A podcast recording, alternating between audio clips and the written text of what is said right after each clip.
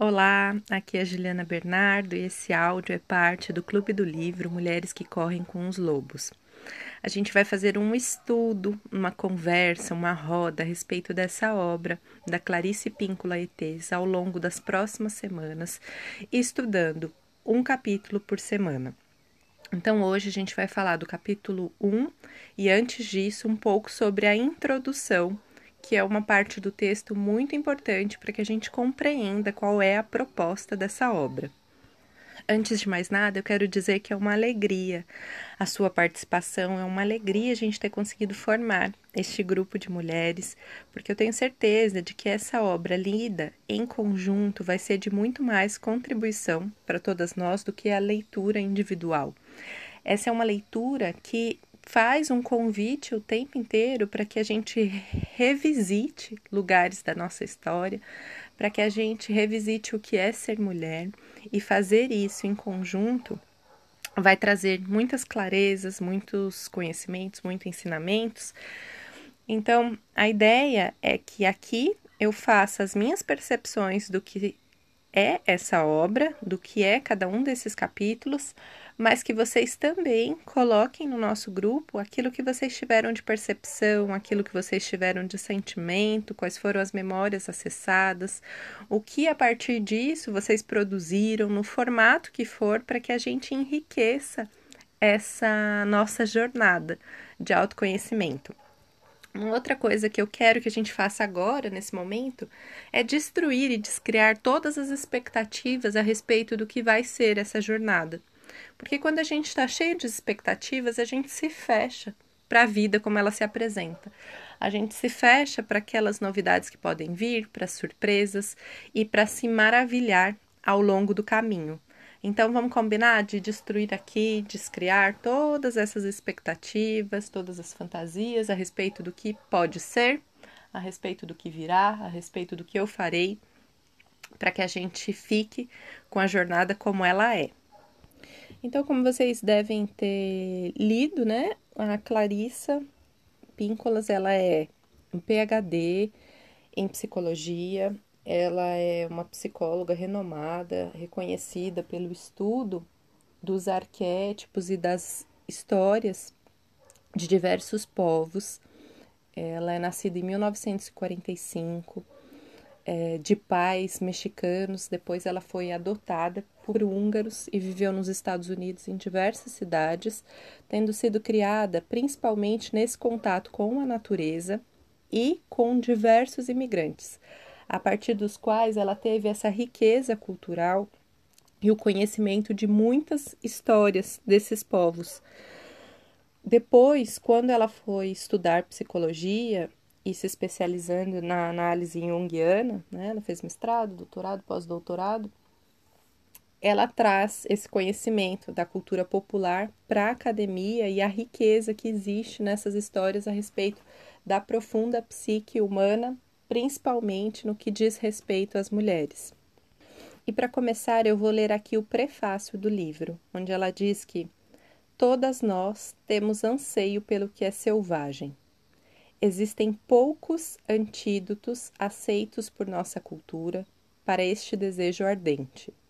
Ensinaram-nos a ter vergonha deste tipo de aspiração. Deixamos crescer o cabelo e o usamos para esconder nossos sentimentos. No entanto, o espectro da mulher selvagem ainda nos espreita de dia e de noite. Não importa Onde estejamos, a sombra que corre atrás de nós tem decididamente quatro patas. E uau, né? Já começa assim de uma maneira muito forte. É... E eu sei que a primeira vez que eu tentei ler esse livro, talvez uns 10 anos atrás, não tenho certeza, eu me senti um pouco desconfortável e senti que esse livro era complexo demais para mim naquela época, né? E não dei conta da leitura. Aí, há uns dois ou três anos atrás, eu li um outro livro dela, menor, que era O Círculo das Mulheres Sábias, e me apaixonei, assim, um livro muito fácil de ler, li em poucas horas. E aí, nesse momento da minha vida, eu senti essa, esse forte convite para fazer a leitura desse livro porque eu sinto a necessidade de resgate dessa mulher selvagem que vive em mim, que vive em cada uma de nós e que de alguma maneira foi sendo soterrada, como ela coloca nessa introdução. Então, que a gente se permita viver juntas essa aventura de entrar em contato com essa parte de nós que é tão importante e que está lá no fundo esperando para ser olhada. E eu sei que a princípio pode ser que essa palavra selvagem ela assuste, né? Porque ela tá cheia de outras conotações, né? Como perigosa, como algo que coloca em risco, como desequilíbrio. Então essa palavra ela foi tendo diversos significados ao longo da história. E é sobre isso que ela fala também na introdução. E a primeira vez que eu ouvi isso sobre correr com lobos, eu achei uma coisa, nossa, que ela quer dizer com isso, né? Será que tem pessoas que correm como, com os lobos de verdade? É, o que é que tem por trás dessa história? E eu queria saber também para você como é que é essa questão de correr com os lobos? O que, que veio na sua cabeça a primeira vez que você ouviu isso? Né, é, para além das recomendações, porque eu sei que é um livro que já foi muito lido, que todo mundo recomenda, principalmente como quando a gente começa a se aprofundar nas questões do que é o feminino, né? Pode ser que muitas aqui já tenham participado de círculos de mulheres, do sagrado feminino, mas o que é que veio na cabeça quando se falou de correr com os lobos para vocês? E ela começa a introdução dizendo que a fauna silvestre e a mulher selvagem são espécies em risco de extinção. Observamos ao longo dos séculos a pilhagem, a redução dos espaços e o esmagamento da natureza instintiva feminina. Durante longos períodos, ela foi mal gerida, à semelhança da fauna silvestre e das florestas virgens. Há alguns milênios, Sempre que lhe viramos as costas, ela é relegada às regiões mais pobres da psique. As terras espirituais da mulher selvagem, durante o curso da história, foram saqueadas ou queimadas. Com seus refúgios destruídos e seus ciclos naturais transformados à força em ritmos artificiais para agradar os outros. E eu acho esse trecho assim muito lindo quando a gente pensa, né, na potência que existe na natureza em como ela é abundante, o quanto ela é perfeita em equilíbrio, em harmonia, com todas as suas diferenças. E ao mesmo tempo, quanto a gente o tempo inteiro, né, enquanto sociedade, tenta destruir essa natureza que nos nutre, que nos fortalece, é, com o intuito de domesticá-la, de controlá-la né, como se isso fosse de fato um progresso. E o que a gente vê é exatamente o oposto, né? É que tentar conter e controlar essa natureza é um caminho para a nossa própria morte, para o nosso definhamento, não só enquanto espécie, mas também enquanto ser. E aqui eu gostaria de contar um pouco de como foi a minha jornada e do quanto a natureza é importante para mim, né? Eu nasci na cidade de São Paulo, e vivi totalmente nesse meio artificial e urbano durante a maior parte da minha vida. O único contato que tinha com animais eram os animais domésticos de casa, então cachorro sempre tive. Até os nove anos eu vivi numa casa grande que, por sorte, tinha um, um pedaço de jardim, então cheguei a ter coelho, cheguei a ter duas galinhas de estimação mas eram animais dentro desse contexto, fora da natureza, domesticado, controlados. E cada vez mais eu fui me afastando dessa natureza e me dedicando àquilo que socialmente é mais valorizado, que é o intelectual. E essa desconexão com a natureza e com a minha própria natureza foi resultando nessa, nessa pessoa que era quase que uma mente sendo carregada pelo corpo. Então, total desconexão com o corpo, total desconexão e negação dos próprios sentimentos, o que me levou, por volta dos 23 anos, a crises de ansiedade e de depressão. E daí passei diversos anos é, nesse processo de desconexão com quem eu era e de morte interior, né? Como se fosse perdendo essa alma em função dessa domesticação e de atender as demandas externas.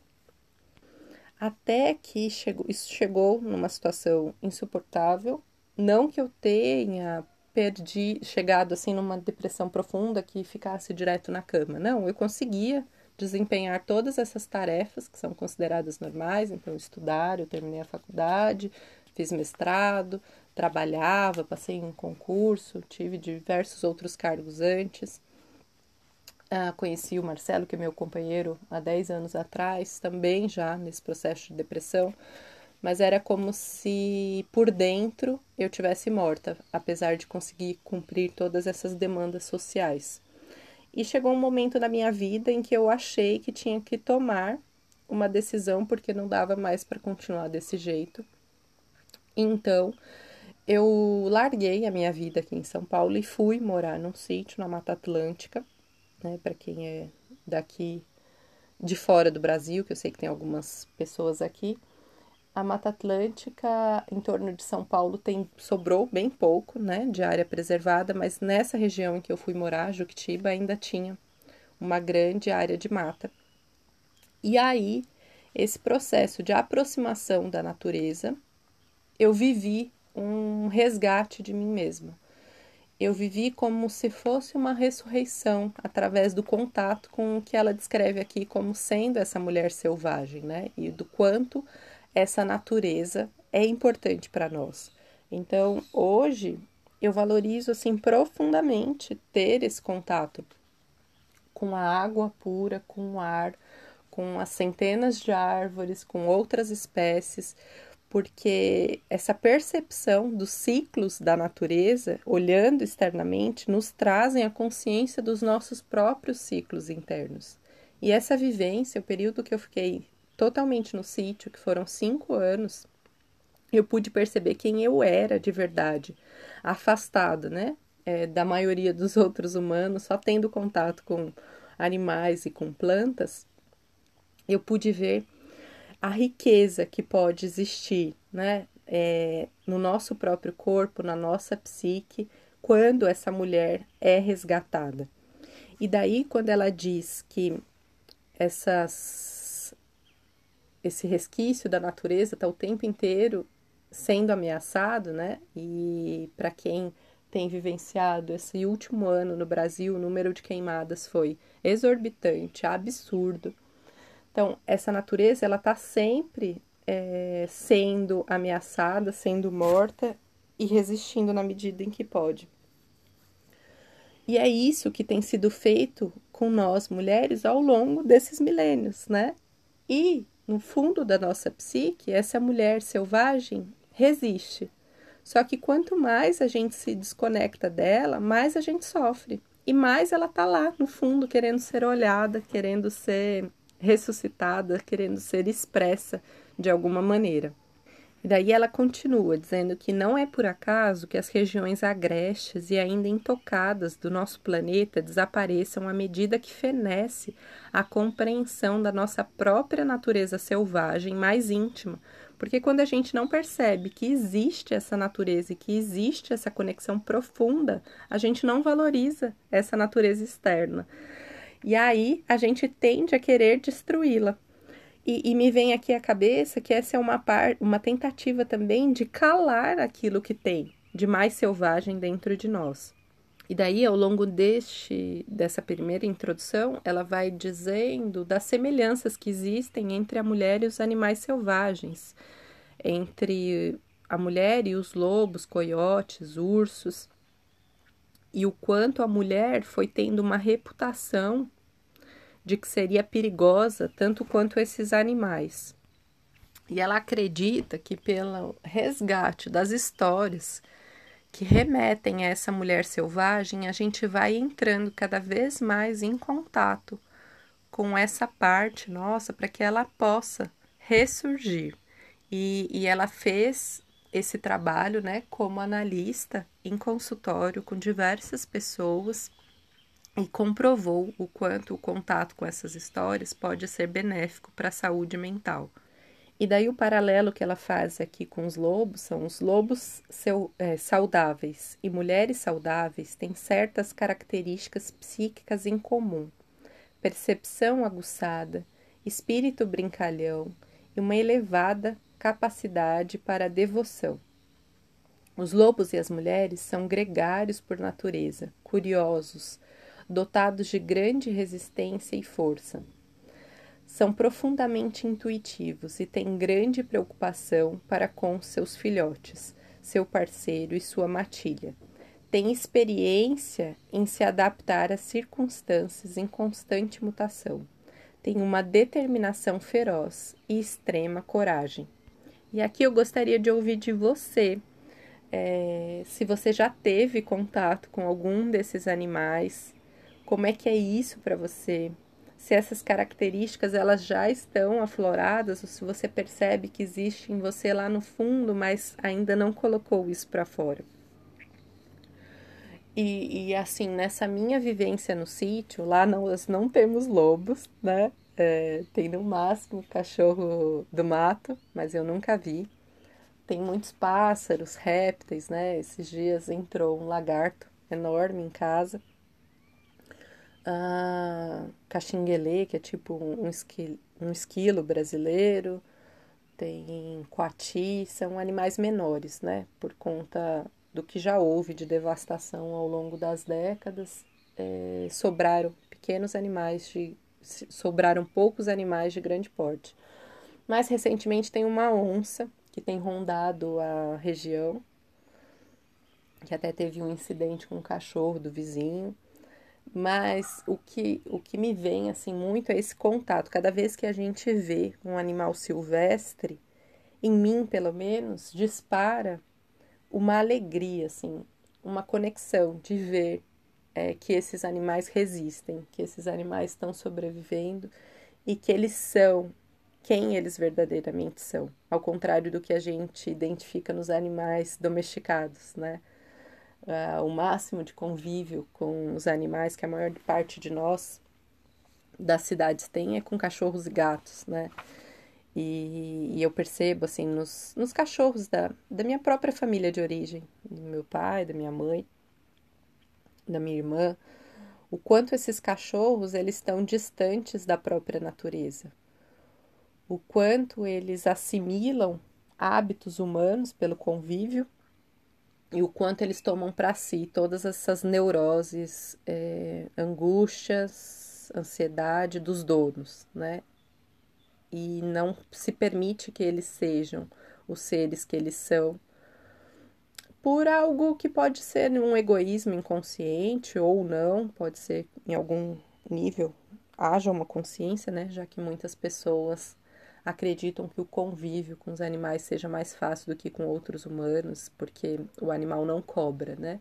Então, para muitas pessoas, é, esse amor do cachorro é algo significativo, muito forte e muitas vezes o máximo que elas conseguem sentir de amor. Então, não estou desconsiderando a importância né, desses animais domésticos no nosso convívio, mas o quanto é sofrido para eles, muitas vezes, estar nesse lugar absolutamente distante da própria natureza. E eu falo isso também porque quando eu fui morar no sítio, tinham dois cachorros de lá e que o dono anterior não queria ficar, o caseiro que morava lá, que era quem cuidava, também não tinha condições de levar embora os cachorros e nós acabamos adotando. E que foi uma alegria, porque eles já eram da casa, né, do sítio e nos receberam com todo o amor, com toda alegria. E esse convívio com esses dois cachorros que a gente nomeou de Sol e Lua, eles foram de muito aprendizado para mim porque, apesar de ser uma espécie já domesticada, eles eram muito diferentes dos animais, dos cachorros com quem eu convivi ao longo da minha vida na cidade. Eles tinham muito mais potência, é, corriam, a cachorra principalmente, corria muito mais rápido do que um carro. Eles nadavam, eles entravam na mata e não se perdiam. Eles caçavam, embora a gente né, fosse contra matar outros animais, nós somos vegetarianos há muito tempo e mas isso fazia parte do instinto deles e eles concretizavam isso, né? Eles nunca ligaram para bolinhas, para brinquedinhos, como os animais da cidade, mas eles se divertiam e tinham uma vida assim muito intensa vivendo no sítio. Nós de alguma maneira tentamos controlá-los para que eles ficassem só dentro do sítio, mas isso não foi possível, porque a primeira vez que eles desapareceram por uns dois dias, nós ficamos muito preocupados e descobrimos que eles tinham uma outra família que já vivia lá antes de nós e essas fugas continuaram sendo frequentes, né? Nós castramos, vacinamos, fizemos todos os cuidados que eram necessários com cachorros, mas era da natureza deles, assim. E aos poucos eu fui aprendendo que o amor, ele liberta, ele não aprisiona. E que eles podiam nos amar e amar tantos outros humanos e que estava tudo bem. Os dois chegaram a ser picados por cobras, né? Re resistiram, cada um a duas picadas de cobra. A Lua chegou a ser intoxicada, ficou internada e resistiu. Também pica é, doença do carrapato. E esse contato com ela, com a potência que essa cachorra era, despertava em mim mais da minha potência, né? O convívio no sítio em si já faz isso, né? Muitas vezes a gente é, é necessário fazer trabalhos mais braçais, que eu nunca estive acostumada, cuidar de horta, podar planta, rastelar. E tudo isso eu fui descobrindo, uma parte minha que estava encoberta. Ah, esse contato, né, com ela, com a cachorra, era minha lobinha, era o máximo do que eu tinha, né, de lobinha, mas mesmo assim já foi muito terapêutico. E há um ano mais ou menos, eu voltei a morar em São Paulo parcialmente por questões assim, eu tive um filho nesse período, precisava ir para a escola, o nosso sítio era bastante afastado, questões do trabalho mesmo, internet, porque lá não tinha internet, é, hoje em dia tem, mas mesmo assim é mais precária, mas na época não tinha contato externo, né? Então a minha conexão era comigo mesma. E vindo morar em São Paulo, nós ficamos nesse dilema do que fazer com a cachorra, né? E todo mundo criticando muito, porque ah, ela ia se sentir abandonada de ficar no sítio, mesmo a gente pagando alguém para ir lá cuidar duas vezes na semana e aos finais de semana a gente indo. Ela ia se sentir muito triste. E aí nós tentamos trazê-la para São Paulo por duas vezes. E a cachorra não comia, não bebia água, segurava o xixi e ficava numa tristeza absurda. Uma tristeza que lembrava a minha própria tristeza de ter vindo para São Paulo nos próximos nos primeiros meses em que eu retornei para cá. E eu fiquei doente, cheguei aí para o hospital depois de vários anos sem tomar nenhum tipo de medicação. A médica me passou seis medicamentos e disse que provavelmente minha bronquite da infância, que eu tive até os três anos, estivesse voltando pela condição do ar de São Paulo, mas também pela minha tristeza de estar aqui nesse lugar. E daí eu percebi que eu estar aqui, mesmo que fosse em parte na cidade de São Paulo, de onde eu estou gravando hoje, era uma escolha minha, mas que eu não podia fazer isso com a minha própria cachorra. Que ela não tinha que sofrer devido às nossas escolhas e que ela tinha o direito de permanecer lá no sítio o tempo que para que ela continuasse vivendo o máximo da sua potência, que a gente faria o máximo para que ela ficasse bem, mesmo ela fugindo de vez em quando, indo para casa dos vizinhos, ela era muito mais feliz lá do que vindo para cá e ficando aprisionada. Mesmo a gente morando aqui, num, num condomínio que tem bastante verde, que tem espaço para soltar o cachorro, a potência da natureza no seu lugar, né, de fato, essa natureza selvagem é muito diferente de um monte de árvore plantada na cidade, né? É, o benefício é parcial de estar aqui cercado de verde, mas é um verde controlado. Na mata, você sente essa energia pulsando e era disso que ela precisava. Enfim, a cachorra voltou lá, é, morreu uns três meses mais ou menos.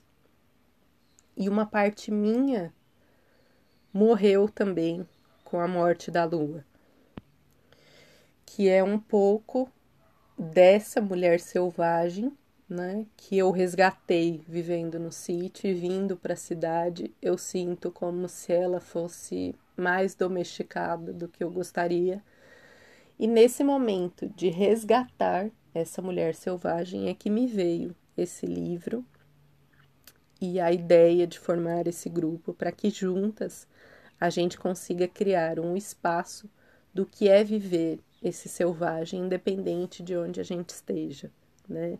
Mesmo que a natureza seja fundamental para que essa potência venha à tona, e eu, graças a Deus, tenho a oportunidade de ir a cada semana para lá, como viver mais dessa mulher selvagem também estando num espaço artificial. Que artifícios a gente pode criar, que estratégias para viver mais conectada a isso. E essa foi uma das lições que a lua me deu a respeito de respeitar né, a nosso, o nosso próprio ser uh, da maneira mais intensa e que todas as nossas escolhas elas têm sim consequência. A lua morreu porque a gente não sabe exatamente. Eu acredito que ela tenha sido envenenada na região porque tinham muitos animais abandonados e eles estavam incomodando boa parte dos sítios. E ela ia para lá e para cá, mesmo ela tendo casa, tendo comida, ela estava próxima desses animais e ela pode ter ido no conjunto, né? Mas é, foi uma cachorra que viveu o máximo da sua potência e era de uma alegria imensa, como ela descreve aqui. Essa questão da alegria, da, da curiosidade, da resistência, da força, tudo isso essa cachorra tinha de uma maneira que eu nunca tinha visto em nenhum outro animal doméstico. E feito esse parênteses, a autora ela continua falando sobre essa questão do selvagem, o quanto a gente foi criando um preconceito contra os lobos e também contra essa parte das mulheres, né? Chamadas de perigosas, de vorazes, de trapaceiras, de excessivamente agressivas como uma maneira de desvalorizar essa parte nossa. Daí a autora fala da sorte que foi para ela ter sido criada próxima à natureza, porque ela teve de fato esse contato com os lobos, com os animais selvagens, com a mata, desde que nasceu. E, e aí ela fala né, do quanto na natureza a gente tem o contato com a morte, é, o quanto as coisas são diferentes e, e, e aí eu lembro, por exemplo, do meu filho que nasceu lá, né, que viveu esses primeiros anos no sítio, o quanto é diferente a relação que ele tem com a morte, por ter visto já vários animais morrendo, é, passarinhos morrendo, sapos, o quanto a visão que ele tem é diferente da nossa, né? É, eu mesma que cresci na cidade. E daí ela fala do caso de uma loba que matou um dos filhotes porque ele estava extremamente ferido não resistiria. E que isso é uma lição de compaixão e da gente permitir que a morte se dê. Eu reflito aqui sobre o quanto a nossa sociedade ela tem aversão à morte e ela prolonga a vida mesmo que seja de maneira artificial e sofrida, por não querer entrar em contato com essa parte do nosso ciclo. E daí ela fala que na época em que ela viveu, né, pós é, Segunda Guerra Mundial, não que ela viveu porque ela ainda é viva hoje, né, mas no período em que ela nasceu e teve lá a infância, a adolescência, que as mulheres eram infantilizadas e tratadas como propriedade. E aí a questão é que as mulheres continuam a ser infantilizadas. em determinados grupos, isso é ainda mais visível, o quanto a mulher é tratada como propriedade, infantilizada. E, e aqui a gente vê mulheres de 45, 50 anos que ainda falam como se fossem adolescentes, que discutem sobre assuntos de adolescente, e tudo bem se estivesse bem resolvido internamente, mas muito do que a gente vê ah, excesso de plástica, excesso de culto ao corpo. É esse medo do envelhecimento, da morte, da, da, do aprofundamento em seu próprio ser, delas mesmas e dos homens que a cercam, mantendo-as nesse lugar. Uma vez eu lembro de ter participado de um curso em que uma das, das pessoas me disse assim que é, naquele momento ela estava se dando conta da posição que ela ocupava dentro de casa. E era uma pessoa assim de uma classe social bem alta. E ela contando que o marido não deixou que ela escolhesse nenhum dos móveis da casa, nenhuma da cor que as paredes seriam pintadas, nem do próprio escritório dela. E que ela era uma mulher assim muito bonita e naquele momento ela, ela se viu como é, uma figura de ilustração, algo para ser exibido nesse, nesse lugar da mulher infantilizada. Então, quantas mulheres ainda estão nesse lugar e sofrem tanto por isso?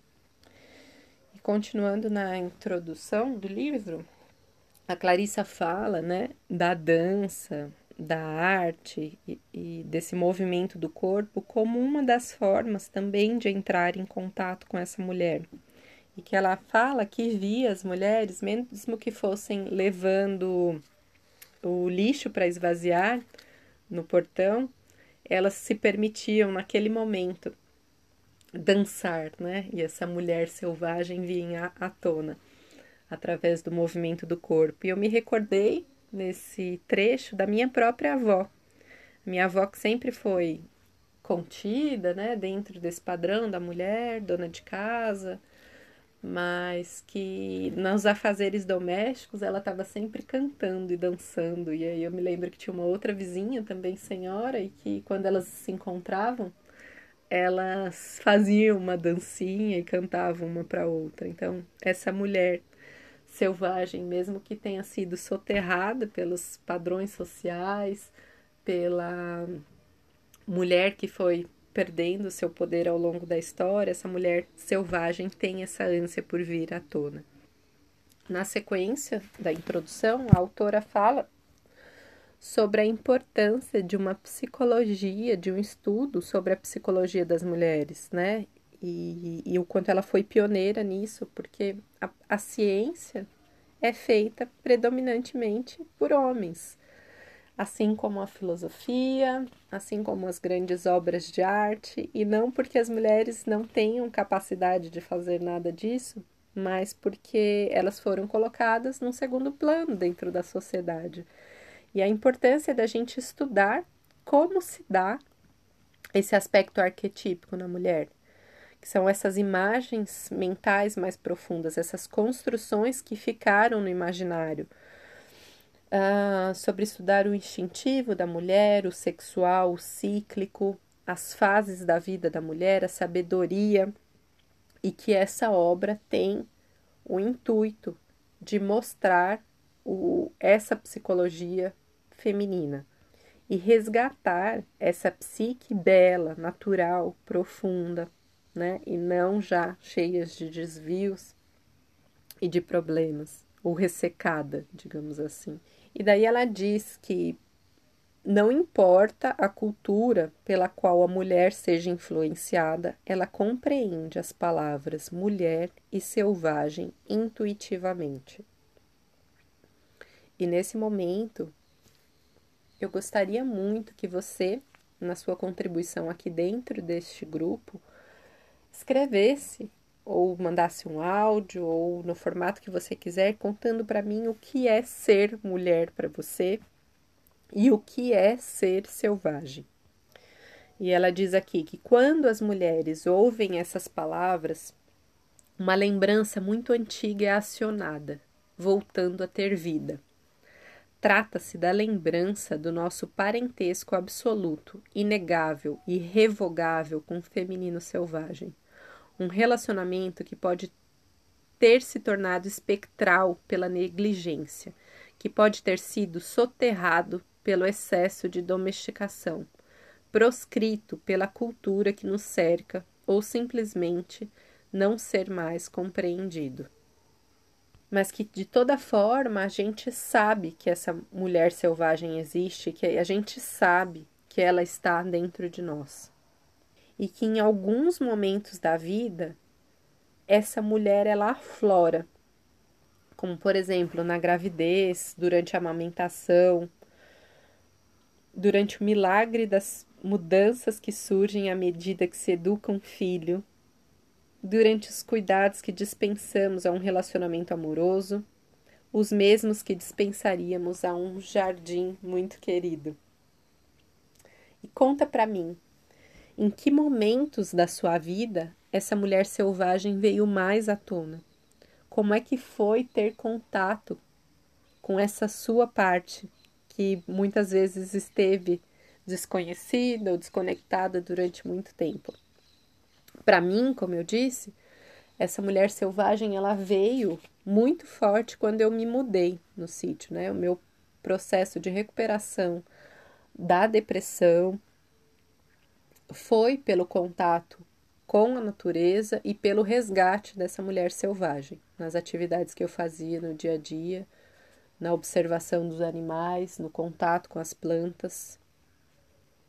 E o segundo momento em que essa mulher veio com muita força foi quando eu tive o meu filho, mas principalmente durante o parto, porque eu optei em fazer um parto natural e a minha gravidez foi bastante conturbada.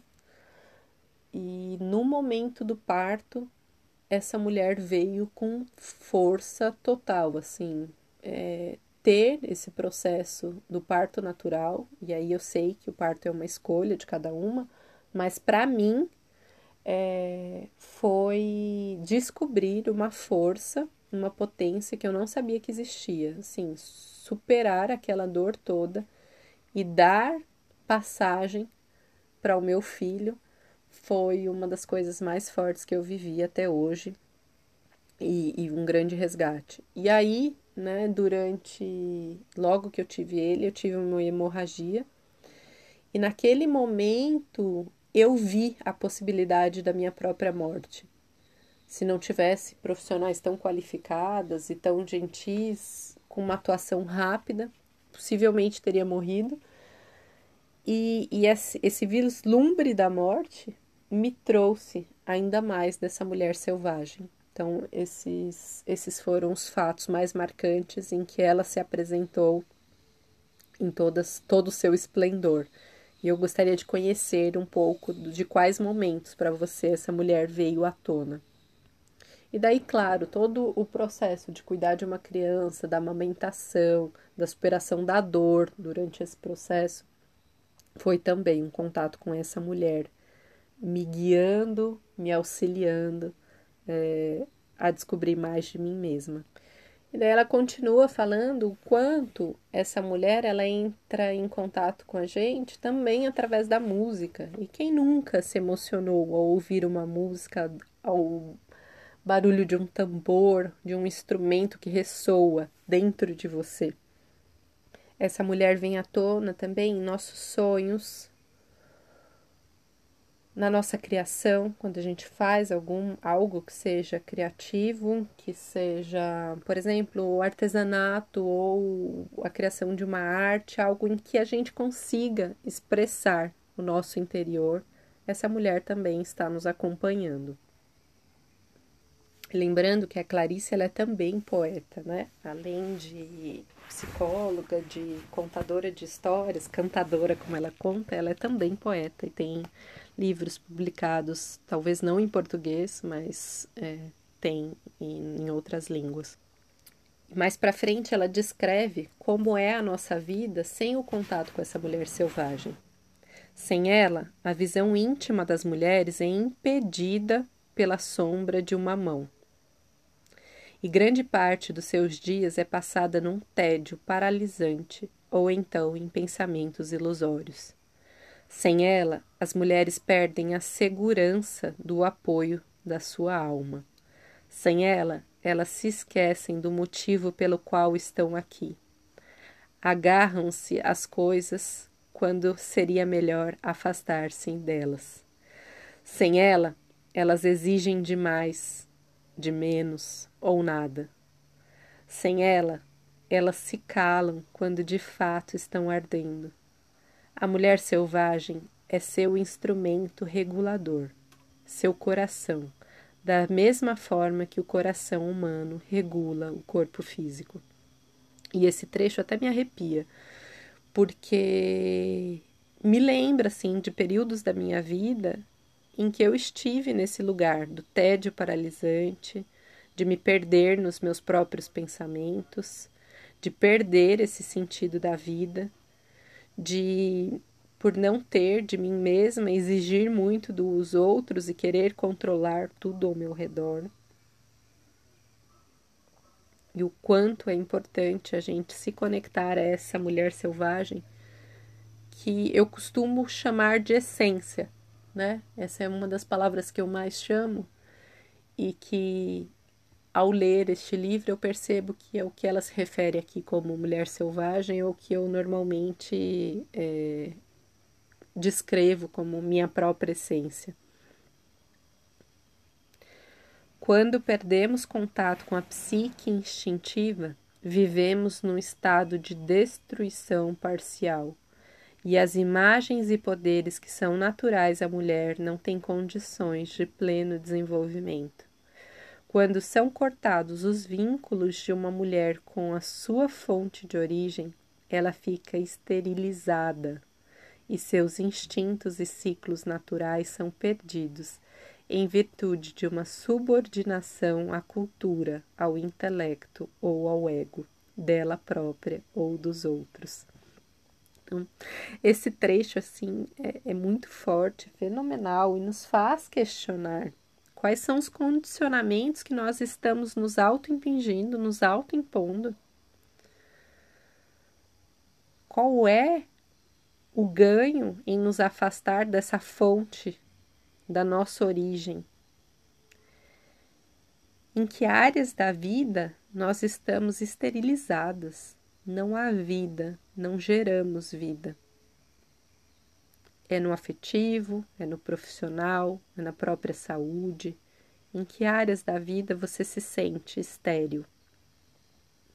Em que áreas da vida você se sente de se destruindo parcialmente?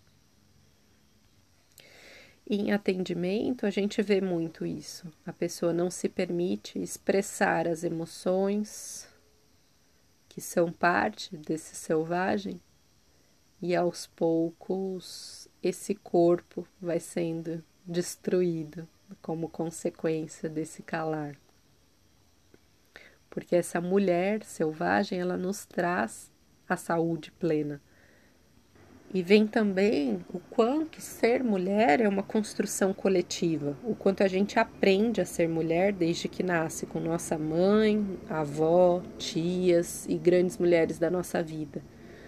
O quanto a gente vai sendo condicionada à maneira de falar, porque mulher não pode gritar, porque tem que sentar de determinada maneira, porque tem que usar roupas em que o corpo não fique tão aparente e aos poucos, todas essas construções sociais vão boicotando, podando, colocando numa caixa essa nossa essência, essa mulher selvagem.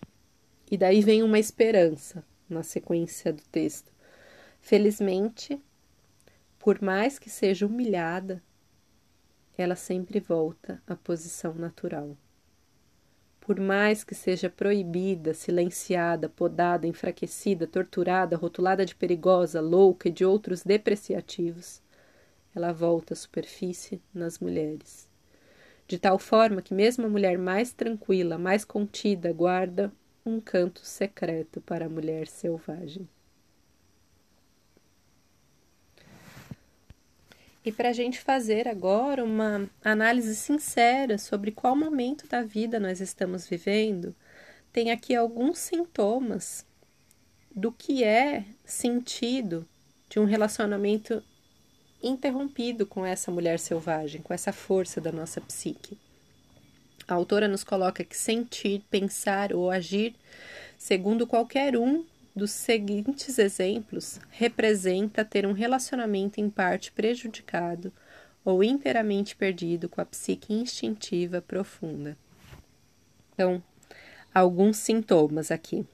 A sensação de aridez, fadiga, fragilidade, depressão, confusão de estar amordaçada, calada à força, desestimulada, sentir-se assustada, deficiente ou fraca, sem inspiração, sem ânimo, sem expressão, sem significado, envergonhada, com uma fúria crônica, instável, amarrada, sem criatividade, reprimida, transtornada.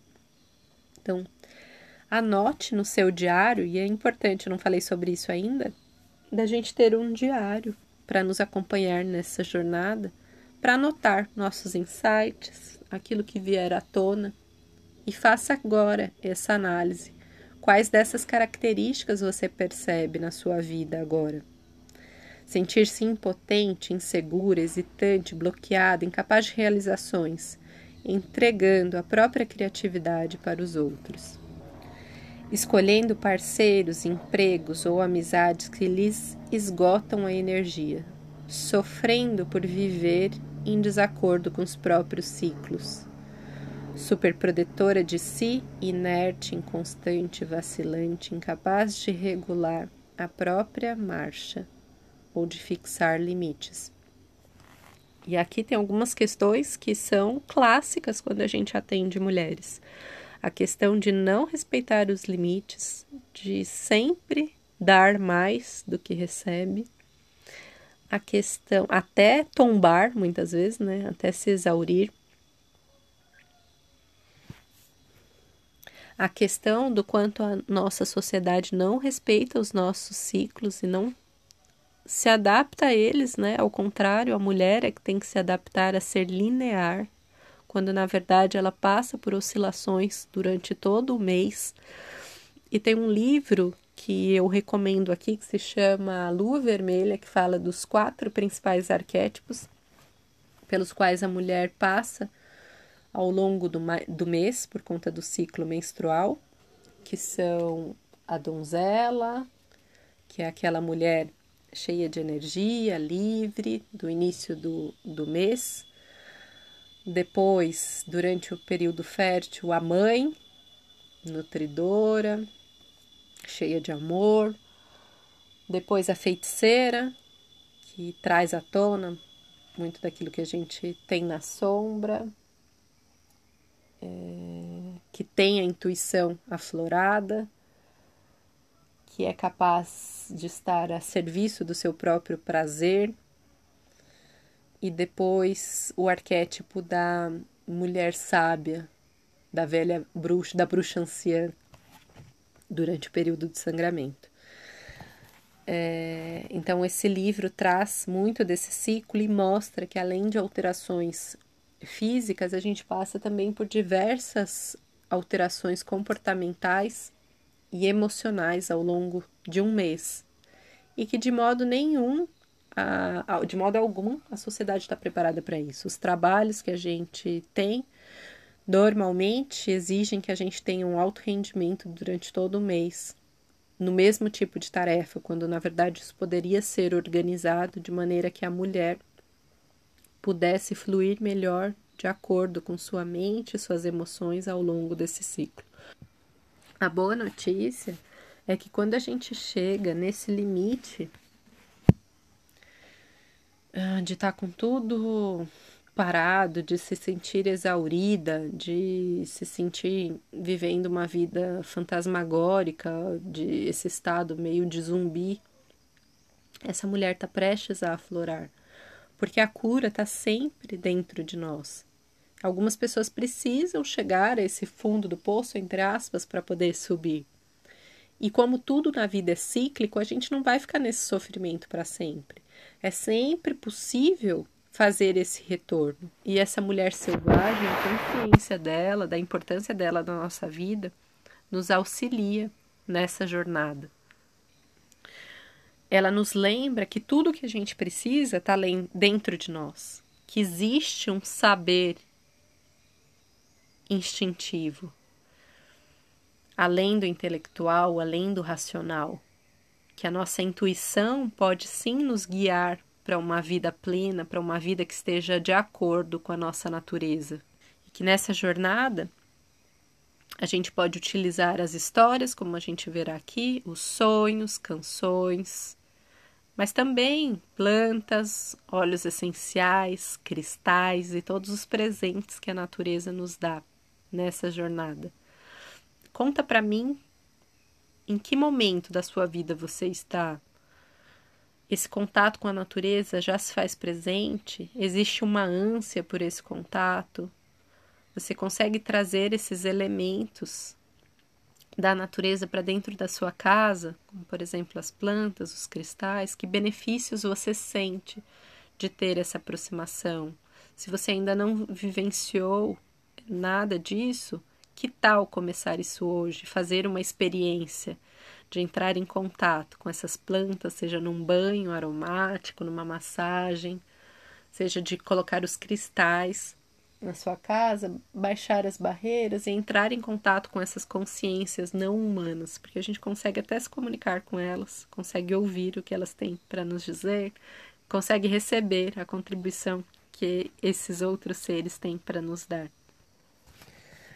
E se você está achando que tudo isso que eu estou falando é pura piração, eu convido você a experimentar. Pegue um tempo, uns 10, 15 minutos que você tenha livre no seu dia, deite-se, coloque uma mão no coração, outra no ventre, feche os olhos, respire profundamente, inspirando pelo nariz, soltando o ar pela boca. Relaxe todos os seus músculos. Sinta o seu corpo se expandindo, vai se expandindo, se expandindo se tornando um só com o planeta, se expandindo, se expandindo para além do planeta Terra, para além dos astros, até que você se sinta um com um todo. Então, nesse estado, você vai ter uma profunda conexão com o seu corpo e pode fazer perguntas para ele sobre tudo, sobre se o alimento que você está ingerindo é contribuição para você, sobre se o relacionamento que você está é contribuição para você nos próximos cinco anos, sobre se o seu estilo de vida está de acordo com essa mulher selvagem. Se não está, como modificar isso? Como tornar a sua vida mais alegre, mais leve, se conecte também com as plantas ao redor e ouça o que elas têm para te dizer. Baixe todas as barreiras e você vai começar a ouvir as vozes também desses outros seres. Quais conhecimentos, entendimentos eles podem trazer para você. E a intuição, ela é uma prática né? Hoje em dia, por trabalhar com isso nos atendimentos terapêuticos, ela está muito mais aflorada em mim. Eu sei que aqui no grupo tem também outras terapeutas que, inclusive, farão participações nos nossos próximos áudios. Isso se torna hábito. Mas de início não era. Eu sempre fui uma pessoa muito racional e achava tudo isso muito distante da minha realidade. Achava que isso fosse para pessoas especiais com algum tipo de dom ou talento único. Mas não, isso é uma capacidade de todas nós, de todos os humanos e principalmente das mulheres, que são conhecedoras desses mistérios da vida, que são, como a autora coloca aqui, né, gregárias, que gostam do grupo, que cuidam da matilha, que cuidam e se conectam profundamente com a natureza ao redor. E por último, gostaria de dizer que essa mulher nos lembra que quando a gente acha que chegou ao fim da nossa trajetória, quando a gente acha que não vai dar mais conta, que a gente está sofrendo demais, essa mulher selvagem se apresenta.